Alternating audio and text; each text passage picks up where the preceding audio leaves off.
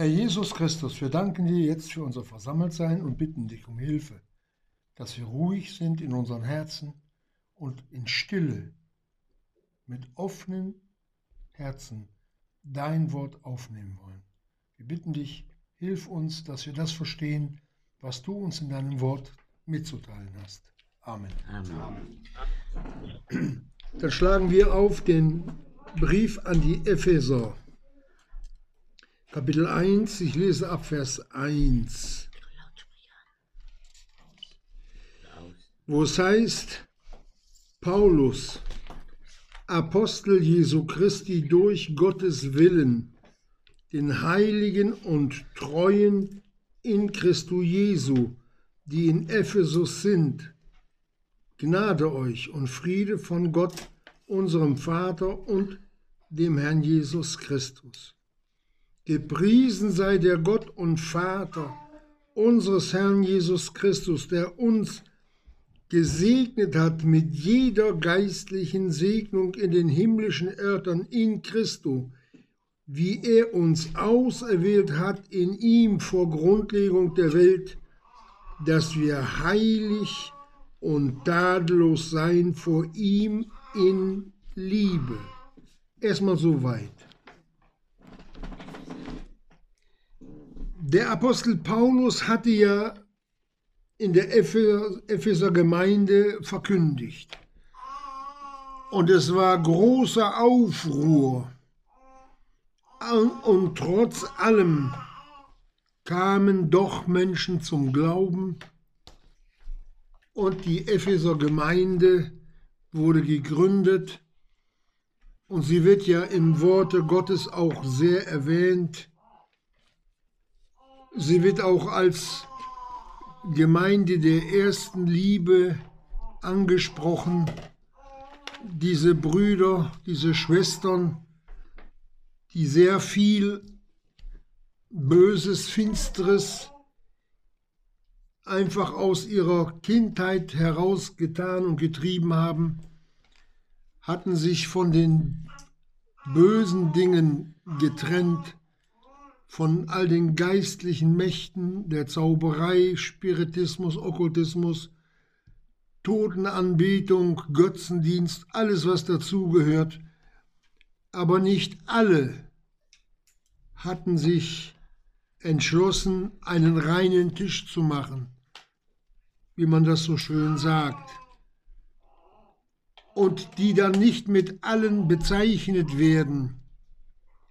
Das war ein Rest, der in Ephesus geblieben ist, ein Rest, ich nenne es mal so, weil es der Herr Jesus auch so nennt, Sauerteig. Und wir werden ihm, ihm gerade vom Herrn Jesus gewarnt, dass ein wenig Sauerteig den ganzen Teig durchsäuert. Stellt euch mal vor, wir nehmen eine große Schüssel, wo man 1000 Zentner Teig reintut. Und man nimmt ein Kilo Sauerteig und mischt es damit unter.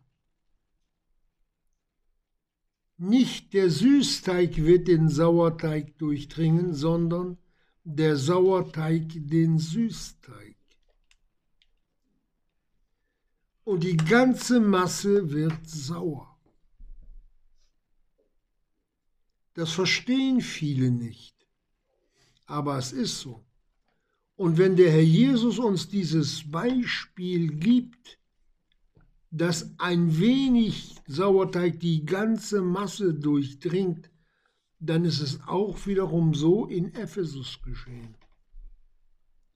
Weil nicht völlig durchgereinigt wurde.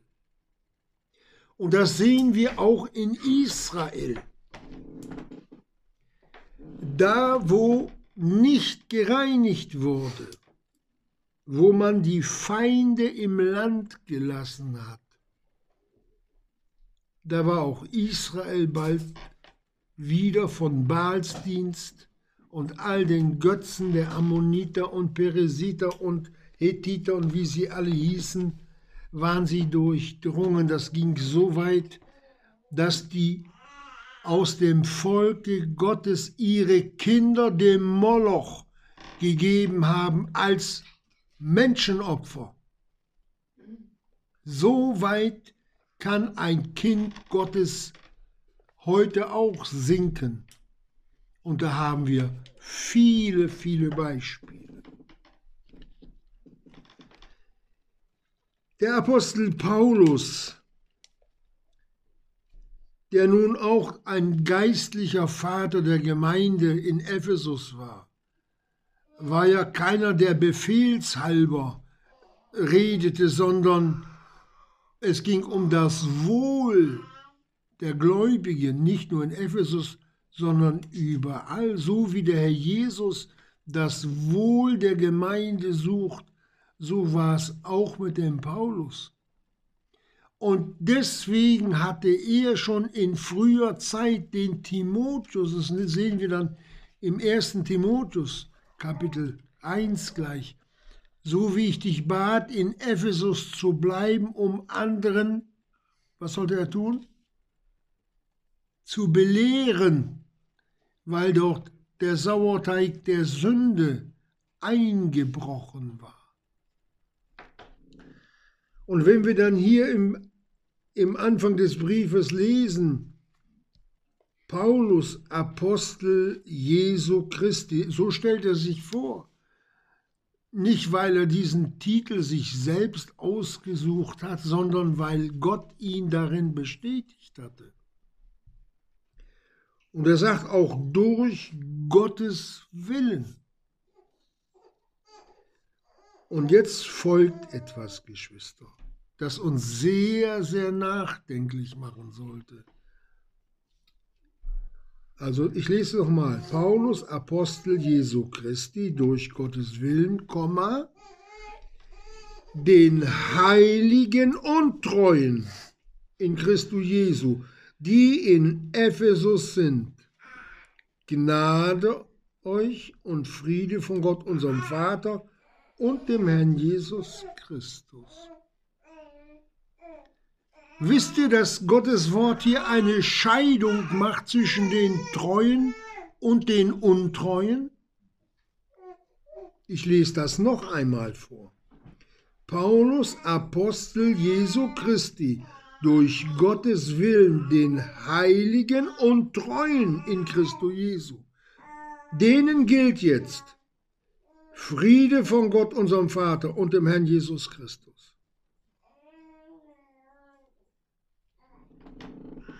Das ist schon eigenartig. Aber die anderen waren doch auch Kinder Gottes. Kinder Gottes, auch heutiger Zeit, die verwechseln den Willen Gottes für die Gemeinde. Leider, leider. Es wird den Untreuen viel zu viel Respekt gezollt. Die kriegen nichts vom Herrn Jesus, es sei denn, dass sie umkehren.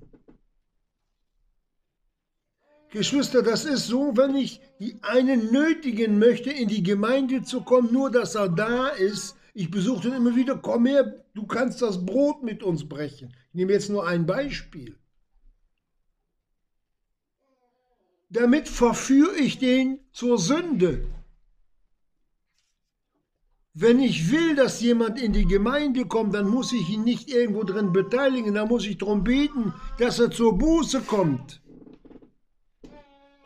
Das sind wir unserem Herrn Jesus schuldig und nicht dann sagen, ja, der muss auch kommen, jetzt betet mal alle.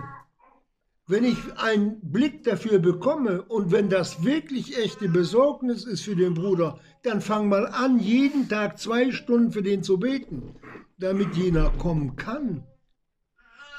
Das ist der geistliche Weg und nichts anderes. Und so ist es in allen Dingen auch mit den Stunden. So ist es auch beim Liebesmahl.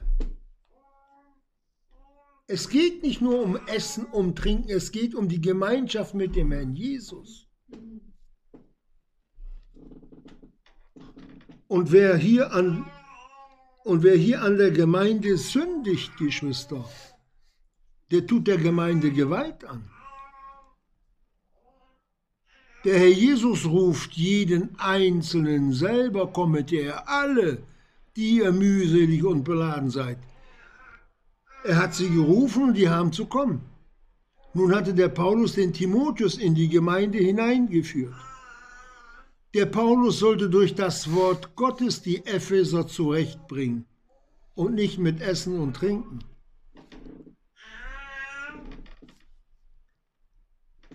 Der Apostel Paulus kriegt vom, vom äh, der Timotheus kriegt vom Apostel Paulus auch noch in seinem Brief einen entscheidenden Hinweis. Da sagt er, Timotheus, vertraue treuen Leuten an, was du von mir und vielen Zeugen gehört hast. Treue Leute. Die großen geistlichen Dinge, Geschwister, es gibt Dinge, die kann man hier nicht besprechen. Die vertraue treuen Leuten an. Und wenn der Paulus das im Auftrag des Herrn Jesus schreibt, meint ihr, dass dann der Herr Jesus den Untreuen groß belohnen wird? Wisst ihr, was der kriegt? Ein Satz mit X, nix. So sieht das in der Bibel aus. Und da kann man sich noch so für den stark machen, wenn Gott nicht der Geber aller guten Gaben ist. Wir etwa? Meint ihr, dass wir jemanden zur Buße leiten können? Wo geschrieben steht, wisset ihr nicht, dass die Güte Gottes zur Buße leitet, zur Umkehr? Wir fuschen Gott ins Handwerk damit, wenn wir anders handeln als die Bibel. Es sagt, das ist falsch verstandene Liebe. Geh auf deine Knie und bete. Ich habe es gesagt, zwei Stunden jeden Tag. Dann sieht Gott, ob das wirklich echt ist.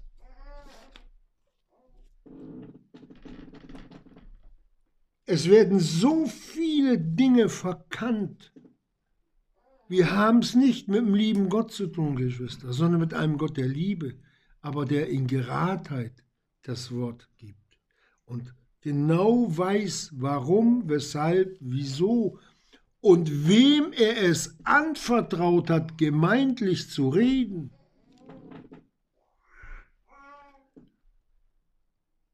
Ich stelle mich jetzt nicht ins Licht, aber den Brüdern. So sieht das aus. Guckt mal nach im ganzen Neuen Testament, wo die, wo die, äh, wo die großen Schwestern sind, die Predigerschwestern. Ich habe noch keine gefunden. Wer eine findet, die da gepredigt hat, bitte melden. So. Das ist hier die eine im Vers 1 schon die erste große, gewaltige Aussage, dass Gott trennt und dass Gott nicht mit Segen umherwirft wie andere mit Kartoffeln. Es gibt ja Gemeinden und Gemeinschaften, da heißt es, äh, äh, der Herr segne dich, nicht? Da wird die Hand hochgehoben, versucht dann über den Kopf zu schwingen und dann habe mal jemandem gesagt, du, pass mal auf, ich bin gesegnet. Ja, man kann ja nicht Segen genug haben. Da habe ich ihm gesagt, warum erhebst du dich über mich? Wieso? Wieso? Es steht doch geschrieben, dass das Geringe, das Geringere immer vom Größeren gesegnet wird. Warum machst du dich größer als, als ich bin? Das habe ich absichtlich gesagt. Hat er keine Antwort ge drauf gehabt, hatte die Hände in die Taschen gesteckt und ist abgehauen. Das, waren, das waren, war jemand aus der Gemeinde, wo, wo, die, wo die Hände dann in der Luft rumrühren. Die schmeißen wir mit dem Segen auch immer so umher. Und dann geht der Paulus weiter. Gnade euch und Friede von Gott, unserem Vater und dem Herrn Jesus Christus. Hier stellt der Apostel Paulus den Vater in den Vordergrund, Geschwister. Den himmlischen Vater. Und das hat auch eine ganz, ganz tiefe Bedeutung. Und da wollen wir erstmal ganz kurz 1. Mose 22 hineinschauen, wo der Abraham mit seinem Sohn, dem Isaak, 1. Mose 22, nach Moria geht. Wir brauchen nicht alles, wir nehmen nicht alles durch.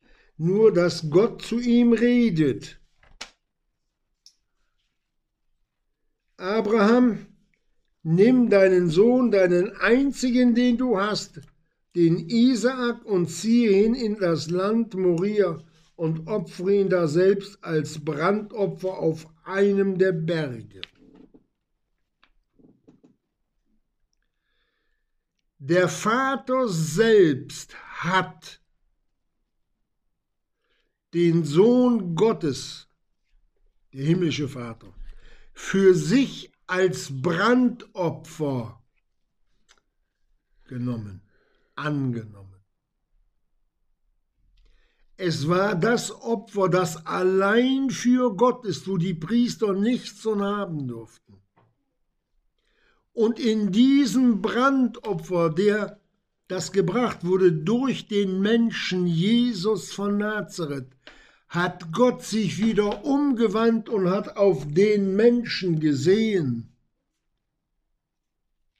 Dieses Opfer war unbedingt notwendig, unbedingt. Das zeigt aber auch die Liebe des Brandopfers des Isaaks zum Vater Abraham auf. Die beiden gingen miteinander, der lag auf dem Altar, der hatte das Messer in der Hand, der Abraham, er wollte ihn töten. Und nachdem dann der Engel Jehovas, das ist der Sohn Gottes, in einem Offenbarungsbild, ihm sagt, tu ihm gar nichts da hat der Isaak keinen Ton gesagt. Warum, alter Mann, warum hast du das getan? Das beinhaltet, eine Aussage des Isaak, die wir nicht hören. Alles, was mein Vater tut, ist gut. So hoch war die Bestätigung des Isaaks für den himmlischen Vater. Das sind Dinge, Geschwister. Und als, sie dann von Moria weggingen, da lief der, der Isaak nicht voran oder hinter hinten dran und hat gesagt, Alter, lass mich in Ruhe, sondern da heißt es, und sie beide gingen miteinander. Es ging wieder weiter in Einheit, sie gingen den gleichen Weg. Das ist das, was auf Golgatha geschehen ist. Der Vater war dabei. Und diese drei Tagesreisen, das waren diese drei Tage, wo der Herr Jesus im Grab lag und als er dann da war, Moria, da hat er ja die Knaben alleine gelassen. Hört mal, was er sagt.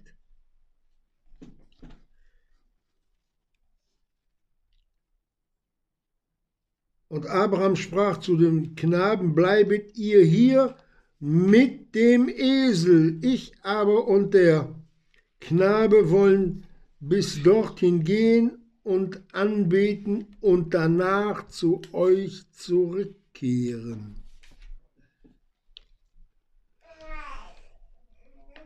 Hat der Abraham da übertrieben oder gelogen? Nein.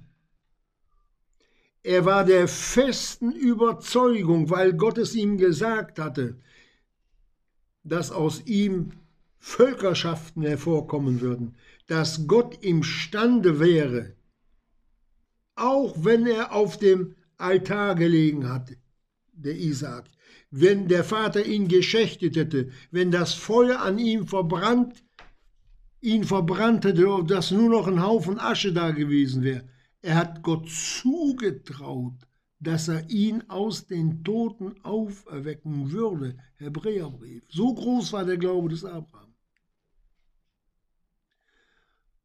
Und fast dieselben Worte lesen wir in Markus 8, 31 und äh, Markus 9, 31. Was hat der Jesus da gesagt?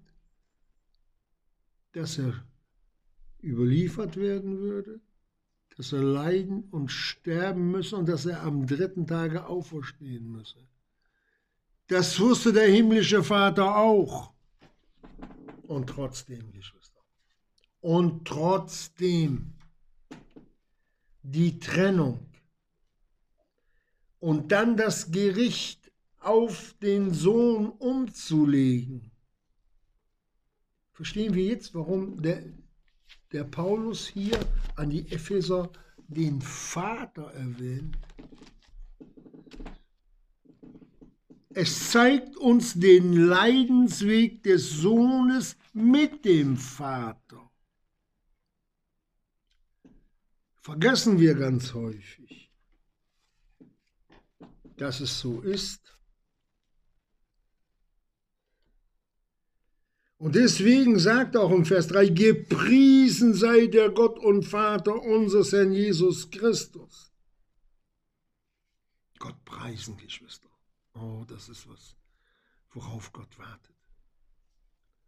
Solche sucht Gott, Anbeter. Solche sucht Gott, das hat der Herr Jesus gesagt im äh, äh, Johannes Kapitel 4. wissen wir, wo Gott uns noch sucht. Vor dem Throne Gottes. Nicht einmal Dankeschön sagen, um dann in Bitten und Dinge zu verfallen, die alltäglich sind, sondern des Schmerzes des Vaters zu gedenken als er den geliebten Sohn für uns gerichtet hat.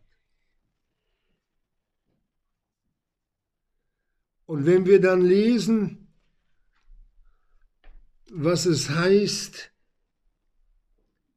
in 5. Mose 41, 11, oder in der 5. Mose 4, Vers 11, und der Berg brannte bis in das Herz des Himmels Berg ist auch ein Bild für eine große Macht.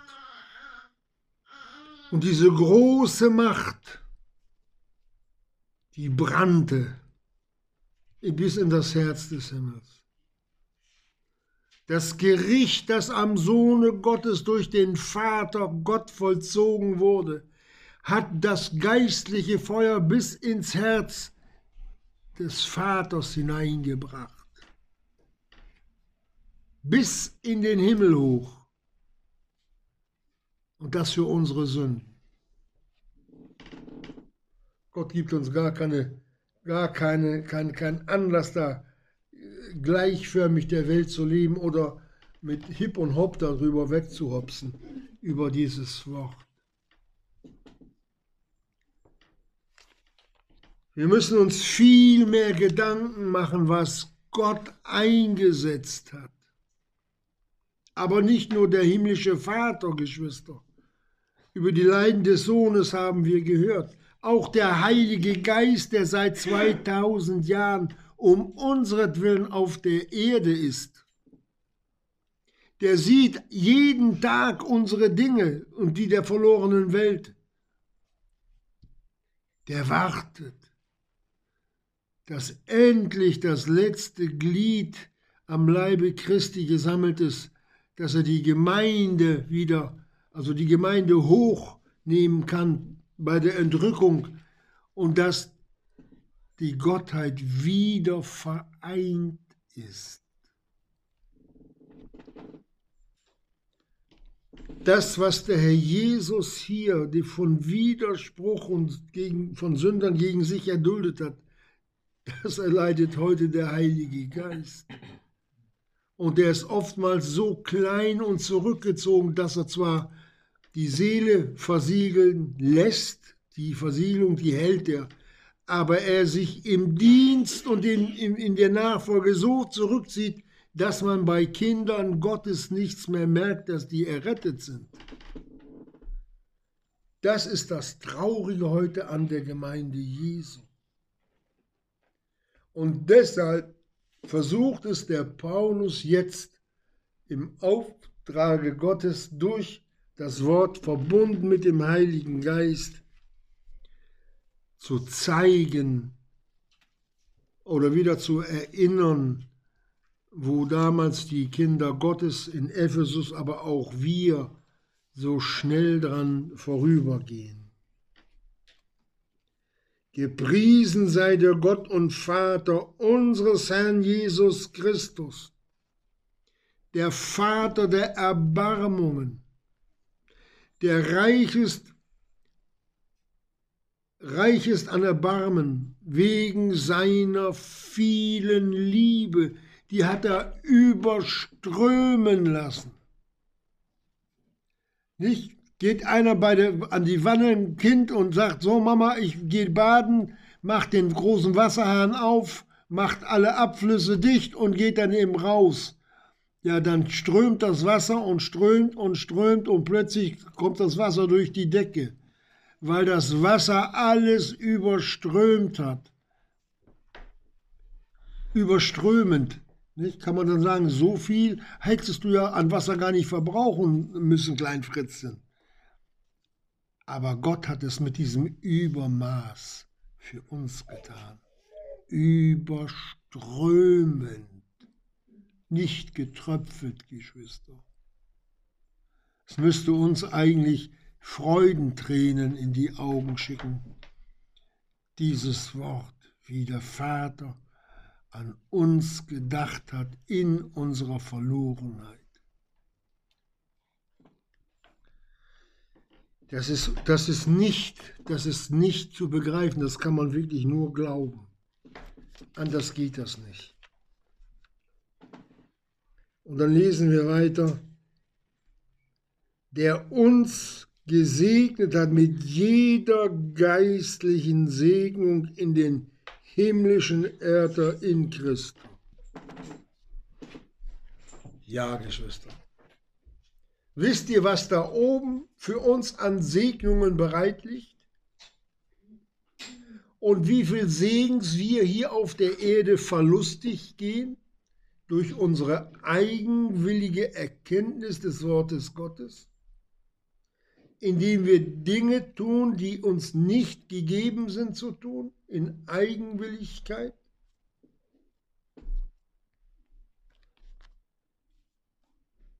Das ist, das ist manchmal haarsträubend, dass uns die nötige Demut vor dem lebendigen Gott fehlt, als ob er gar nicht da wäre weil das Wort Gottes auf unerklärliche Weise irgendwo verschwunden ist.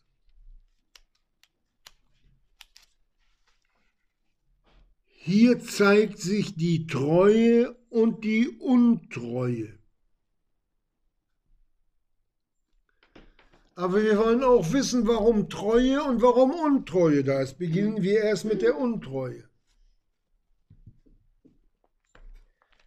in Sprüche 18. Da haben wir es. Wer sich absondert, wer seine Gemeindestunden mutwillig verplempert, was ist mit dem los? Der trachtet nach einem Gelüste steht aber geschrieben, du sollst dich nicht gelüsten lassen zur Sünde.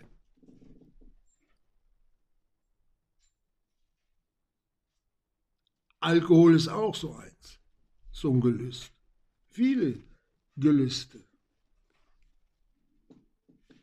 Und wenn man die billigend in Kauf nimmt in der Nachfolge und dann ermahnt wird, steht aber geschrieben, ertraget die Ermahnung, nein, dann heißt es, gegen alle Einsicht geht er heftig an, dann kommt das Nein. Das war gar nicht so gemeint, das hast du falsch verstanden, das sollte doch so sein. Aber nicht? Geschwister, das ist Gottes Wort hier. Wo Streit anfängt um Worte Gottes, wo die Lehre nicht mehr stimmt oder verdreht werden soll,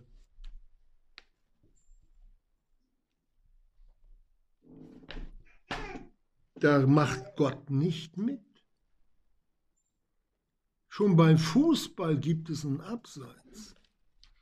Ein furchtbares Abseits. Und bei Gott auch. Aber das ist doch nicht der Weg Gottes für uns, der uns gesegnet hat mit jeder geistlichen Segnung und alles und alles gegeben hat. Geschwister, ich lese diesen Vers aus dem Römer Kapitel 8 immer wieder vor, auch für mich, da muss, da muss ich mich auch immer wieder dran erinnern. Er, Gott, der Vater, der seines eigenen Sohnes nicht geschont, sondern ihn für uns alle nicht nur gegeben, dahin gegeben hat, stirbt als Gericht für den lieben Sohn wie wird er uns mit ihm auch nicht alles andere schenken? Jetzt frage ich jeden von uns, was hast du für deine Errettung bezahlt? Wie viel Euro? Es gibt keine Währung.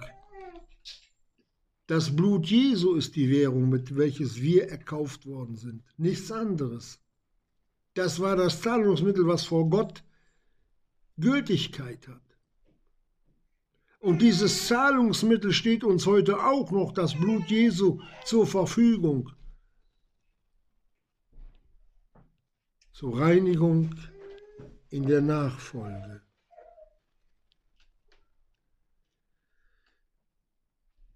Unser Gott ist ein Gott der Liebe. Wie lange fordern wir unseren Vater heraus? Wisst ihr, wenn man als Kind gerufen wurde, mein Vater hat gepfiffen. Und wehe, und wehe. Einmal gepfiffen, zweimal gepfiffen, dreimal gepfiffen, keine Antwort kam. Dann kam die Kelle. Ab und zu hat er mal den Riemen aus, aus also den, den Gürtel aus der Hose gezogen je nachdem wie aufgeregt er war, weil die sich Sorgen gemacht haben, unsere Eltern. Ja, große Sorgen. Wir waren Kinder nach dem, nach dem Zweiten Weltkrieg. Und da sind viele Kinder mal eben umgekommen. In Ghettos und so. Die Angst der Eltern war hoch begründet, Geschwister. Und wie viel Sorge wie viel Sorge hat Gott für uns? Da kommt keine menschliche Sorge mit. Und Paulus, nee, der Petrus zeigt uns auch in seinem Brief im 1. 1. Petrus 5, zeigte uns, wie Gott sich für uns sorgt. Demütigt euch nun unter die mächtige Hand Gottes das heißt, betet, redet mit ihm, breitet euer Leben aus, ob es gut ist, ob es schlecht ist, ob Sünde ist, ob ihr euch ein paar Schuhe gekauft habt oder ein Auto. Breitet es vor ihm aus. Denn er ist besorgt für euch, auf dass er euch erhöhe, wenn man gedrückt ist, und das zur rechten Zeit. Gott steht zu seinem Wort. Unbedingt unser Vater, der, Da steht das Wort, da gibt es überhaupt keine Erschütterung, da gibt es nichts. Da gibt es nichts, was von unserer Seite das Wort aufheben könnte. Dann würden wir Gottes Macht brechen. Versteht ihr das? Denn das Evangelium ist Gottes Kraft zum Heil jedem Glaubenden. Da würden wir, würden wir die Macht Gottes brechen.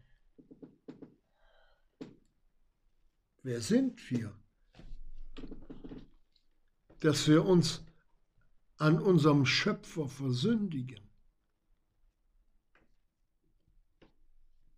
Das ist nicht die Antwort in der Liebe, die Christus in uns durch den Heiligen Geist hat ausgießen lassen. Im Alten Testament, da sagt es der Jesaja, Kapitel 43, 23, ihr habt mir viel Mühe gemacht mit euren Sünden.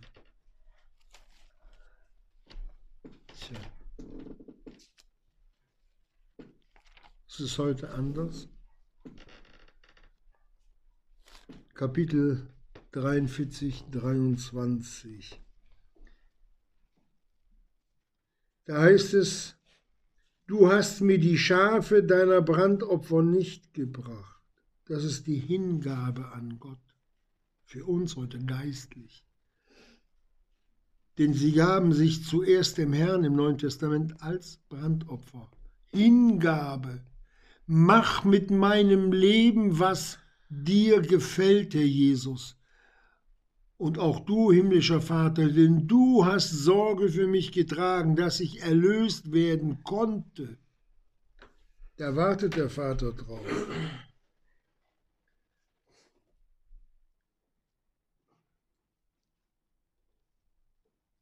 Ich lese weiter. Und mit deinen Schlachtopfern hast du mich nicht geehrt ich habe dir nicht mit ich habe dir nicht mit Speisopfern zu schaffen gemacht, noch mit Weihrauch dich ermüdet. Du hast mir nicht um Geld Würzrohr gekauft, noch mit dem Fette deiner Schlachtopfer reich gemacht. Aber du hast mir zu schaffen gemacht mit deinen Sünden. Du hast mich ermüdet mit deinen Missetaten. Und das, obwohl wir Kinder Gottes sind, ist auch heute sehr wohl möglich, Geschwister. Wir sündigen nicht nur gegen den Herrn Jesus. Sünde geht immer gegen Gott. Auch gegen Gott, gegen die Gottheit. Und wenn wir dann im, im, im Alten Testament lesen, im, im Buche Jeremia, was steht da geschrieben? Jeremia 13, 15. Können wir auch nochmal aufschlagen. Jeremia 13, Vers 15. Höret und nehmet zu Ohren, überhebet euch nicht, denn Jehova hat es geredet. Gebet Jehova eurem Gott Ehre wenn er finster macht und bevor eure Füße sich an Bergen der Dämmerung stoßen und ihr auf Licht wartet, und er es in Todesschatten verwandelt. Geschwister, das sind dann auch zum Teil schwere Krankheiten. Züchtigung, 1. Korinther 11. Und das tut Gott in seiner Langmut.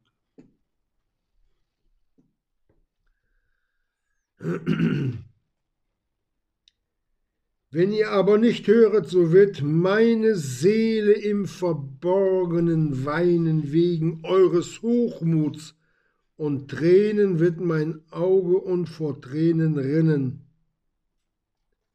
weil die Herde Jehovas gefangen weggeführt ist. Gott weint nicht mehr. Jesus weint nicht. Er hat damals bei dem Lazarus geweint. Und er hat noch damals geweint in Gethsemane. Mit Tränen hat er zum Vater geschrien. Und was hat der Vater gesagt? Du gehst. Du gehst. Auf die Bitte, lass diesen Kelch an mir vorübergehen.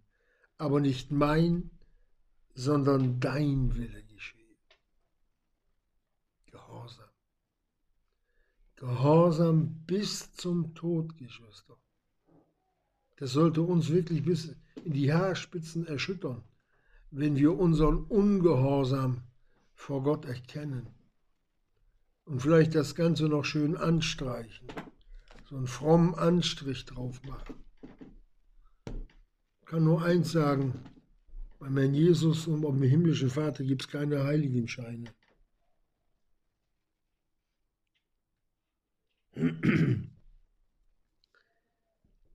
So hatte dann der Apostel mit diesen Worten gepriesen sei der Gott und Vater unseres Herrn Jesus Christus, der uns gesegnet hat mit jeder geistlichen Segnung, auf das Neue, was sie empfangen hatten, hingewiesen. Überlegt mal, was ihr habt und auch wir. Was hatten wir denn vorher? den Weg in die ewige Verdammnis. Der ging bergunter. Da sind wir drauf runter, runtergelaufen. Und wenn wir nicht laufen konnten, wären wir auch gerutscht. Wir wären auf jeden Fall in diesen Feuerloch der Hölle gewandelt, reingefallen. Es gab keinen Weg, kein, kein Umherschleichen um den Herrn Jesus. An dem kommt keiner vorbei.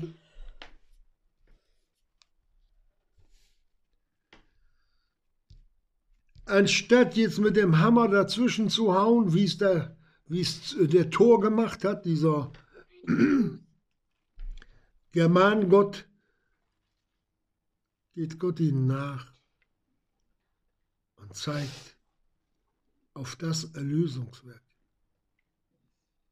Wenn es weitergehen soll in unserem Glaubensleben, Geschwister, wenn wir uns verlaufen und verstiegen haben, ob es zu hoch oder zu tief ist, da wo wir nicht mehr runterkommen von dem hohen Baum oder wo wir ganz tief in der Grube sitzen. Der Herr Jesus muss uns wieder groß werden und das, was Gott mit ihm für dich und mich angerichtet hat. Ich nehme das Wort angerichtet, nämlich das Gericht an seinem Sohn vollzogen hat. Das ist der Punkt der Umkehr für die, die untreu sind dass sie erkennen, dass Gott ihre Untreue wusste und kannte und ihre Sünde und sie doch errettet hat. Und nichts vorwirft, gar nichts. Der allen willig gibt, Jakobus 1,5, und nichts vorwirft. Man kann zwar über Dinge reden, aber sie müssen ohne Vorwurf sein. Und das müssen auch wir lernen, Geschwister, denn die Gemeinde Jesu gehört nicht dem Verkündiger. Es ist die Gemeinde des Herrn Jesus, für die der Vater Gott ihn hat leiden und sterben lassen.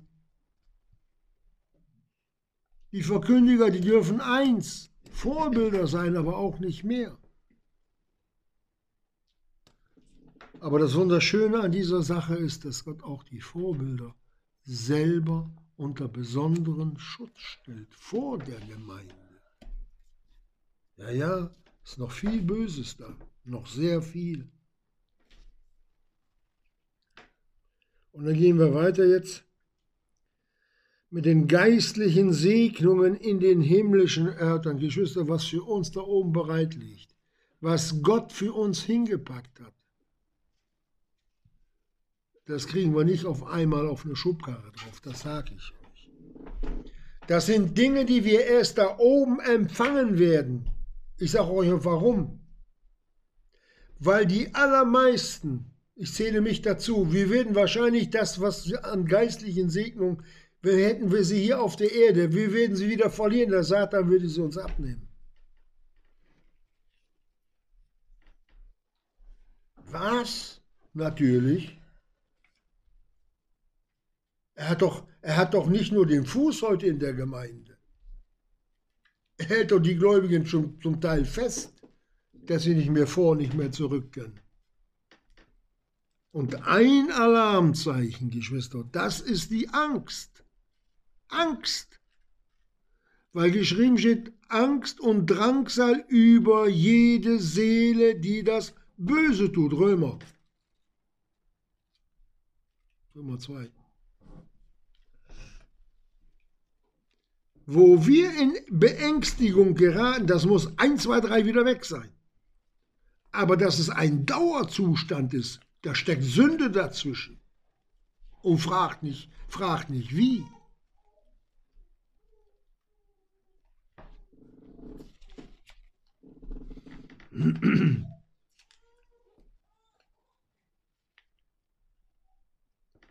Ja, der Epheserbrief diese liebliche Gemeinde hat früh angefangen, falsche Wege einzuschlagen. Der Sauerteig, von dem man sich nicht trennen wollte, wo man sich eins gemacht hat. Ich will sein wie du, sagte mal der Josaphat zu dem Ahab. Und wisst ihr, was passiert ist? Das Urteil Gottes stand über den Ahab fest, dass er sterben würde. Er ist gestorben. Und der Josaphat, der stolz diese Worte gesagt hatte, ich will sein wie du, den hat es nicht erwischt. Den hat Gott gerettet, weil er nach Gott geschrien hat, in höchster Todesangst.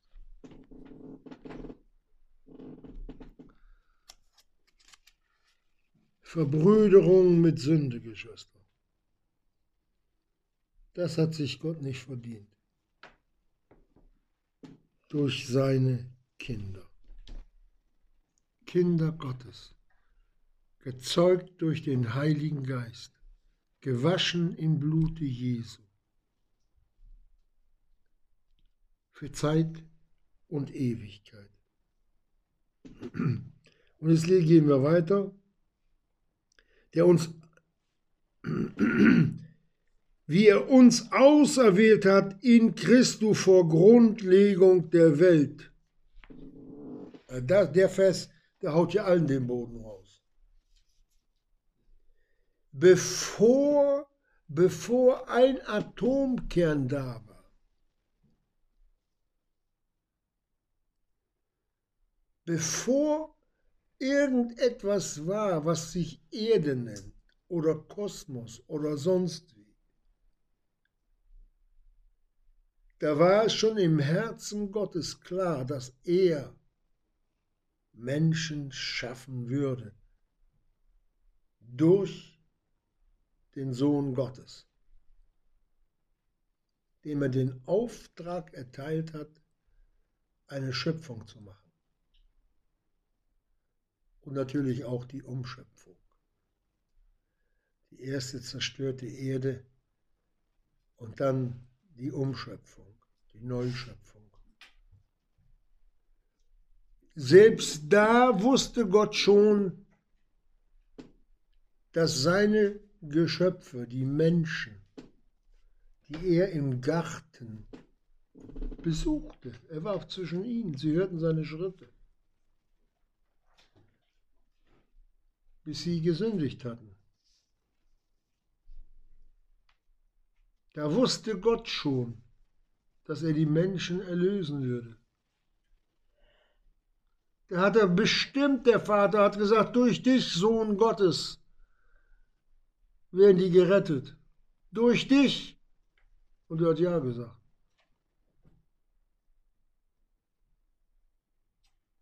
Und wisst ihr, nachdem der erste Mensch oder die ersten Menschen gesündigt hatten, da hat Gott das erste Opfer gestellt. Das erste Opfer für die ersten beiden Sünder. Und er hat auch das letzte Opfer gestellt. Seinen Sohn. Das sind so, das sind so Dinge, wenn man die betrachtet, da kann man nur sagen, wie groß bist du denn eigentlich, Gott? Wenn du Gott verstehen möchtest, das, das sage ich auch zu mir, dann musst du das ganze Kosmos verstehen. Das ganze kosmische All. Musst du wissen, jeden Namen von jedem Stern, äh, was da oben an Umlauf ist, was da oben an Material ist, dann verstehst du Gott. So groß ist Gott. Und in seiner Größe und in seiner Gewalt und seiner Allmacht, größer geht es nicht mehr, liebt er uns.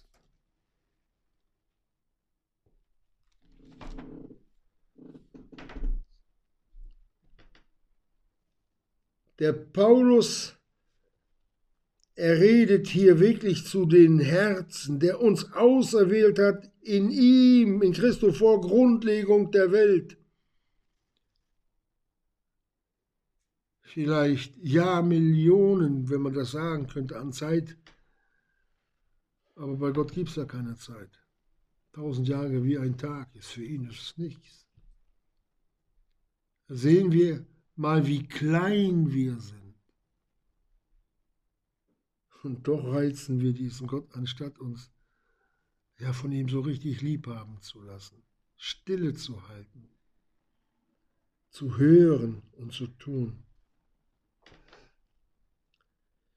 Und dann geht er weiter und sagt, warum, warum er uns auserwählt hat in ihm, im Vers 4.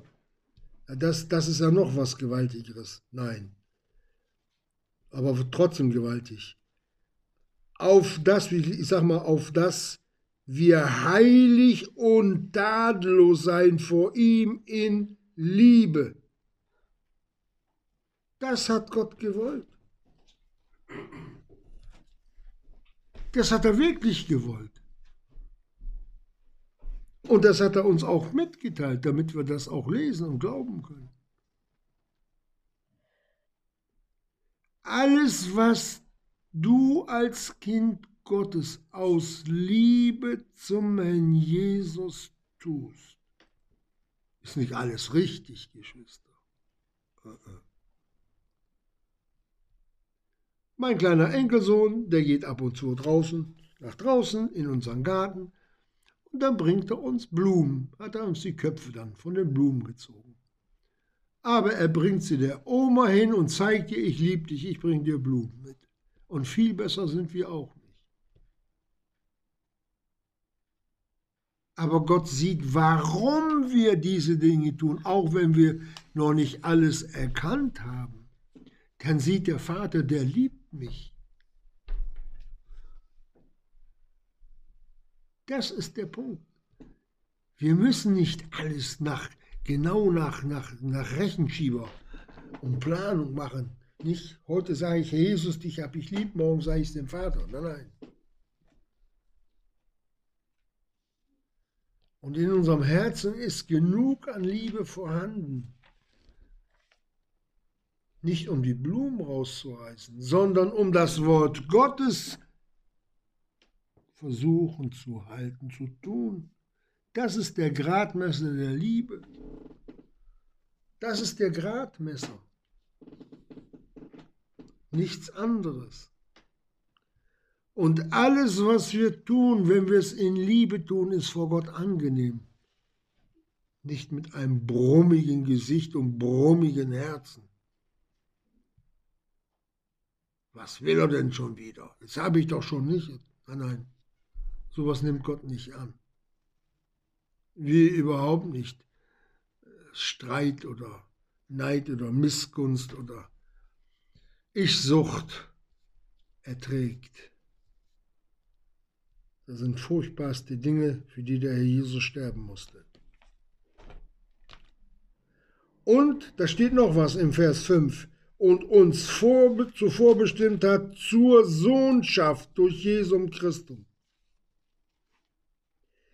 wir waren, die wir errettet sind, vorbestimmt nach dem Willen Gottes. Jetzt sagen welche, ja, euer Gott, nicht der, euch hat er gerettet, ihr seid nun ein bisschen besser als die anderen oder seid ihr reicher oder eine andere Rasse und die anderen lässt er krepieren. Das stimmt aber nicht. Jeder, den Gott zuvor erkannt hat, Jeden Menschen dieser Erde. Jeden. Dem hat er die Möglichkeit gegeben, sich erretten zu lassen. Und wer nicht will, der will nicht. Und wir, die wir wollen, uns hat er zuvor bestimmt. Weil du an Christus glauben wirst, darum wirst du errettet werden. Das ist das ganze Geheimnis dieser Aussage. Und dass uns zur Sohnschaft bestimmt durch Jesus am Kreuz, weil wir abgewaschen sind von unseren Sünden, wieder gemeinschaftsfähig wurden,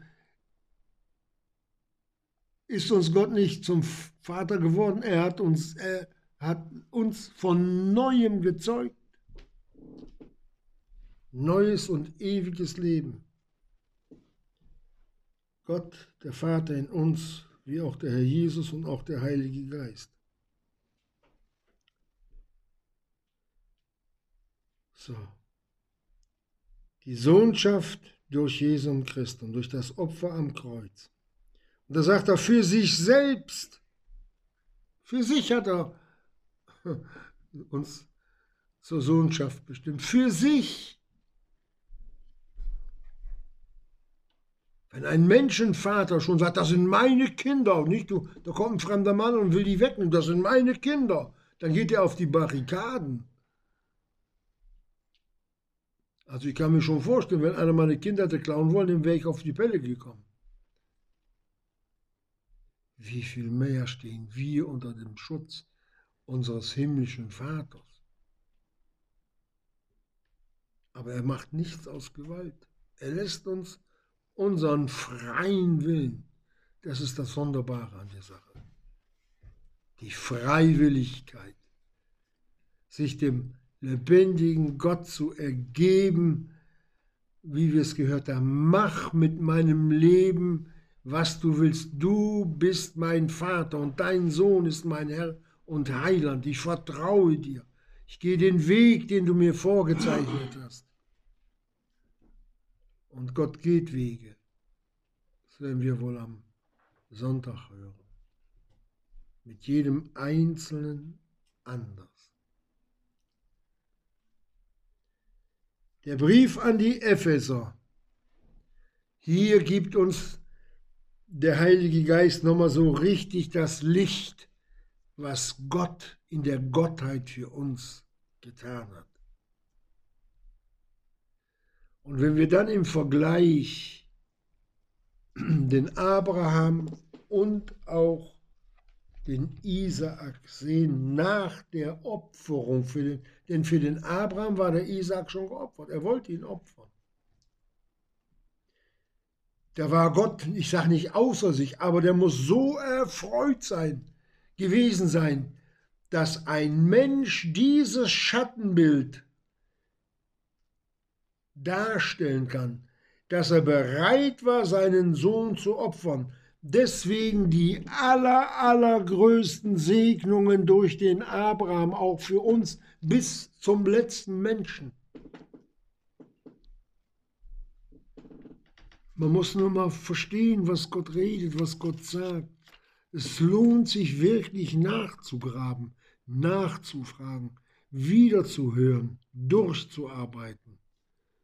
Geschwister, wer das Wort Gottes nicht nacharbeitet, wenn es nicht das eigene wird. Es bleibt nicht lange in uns. Es gerät in Vergessenheit. Die Bibel erwartet Nachlese. Und diese Nachlese, die wird größer als die Lese, das sage ich euch. Das ist biblisch. Ja, der Brief an die Epheser es ist wie ein Paukenschlag, der alle aufwacht. Manchmal, wenn man äh, ins Theater geht oder so, so eine Veranstaltung hört, wenn die Zuschauer so ein bisschen schläfrig werden, dann kommt die Pauke. Und plötzlich sind sie alle wach. Und so ist dieses geistlich hier so zu verstehen, ein geistlicher Paukenschlag Gottes. Hört richtig hin was ich euch zu sagen habe. Amen. Amen. Dann wollen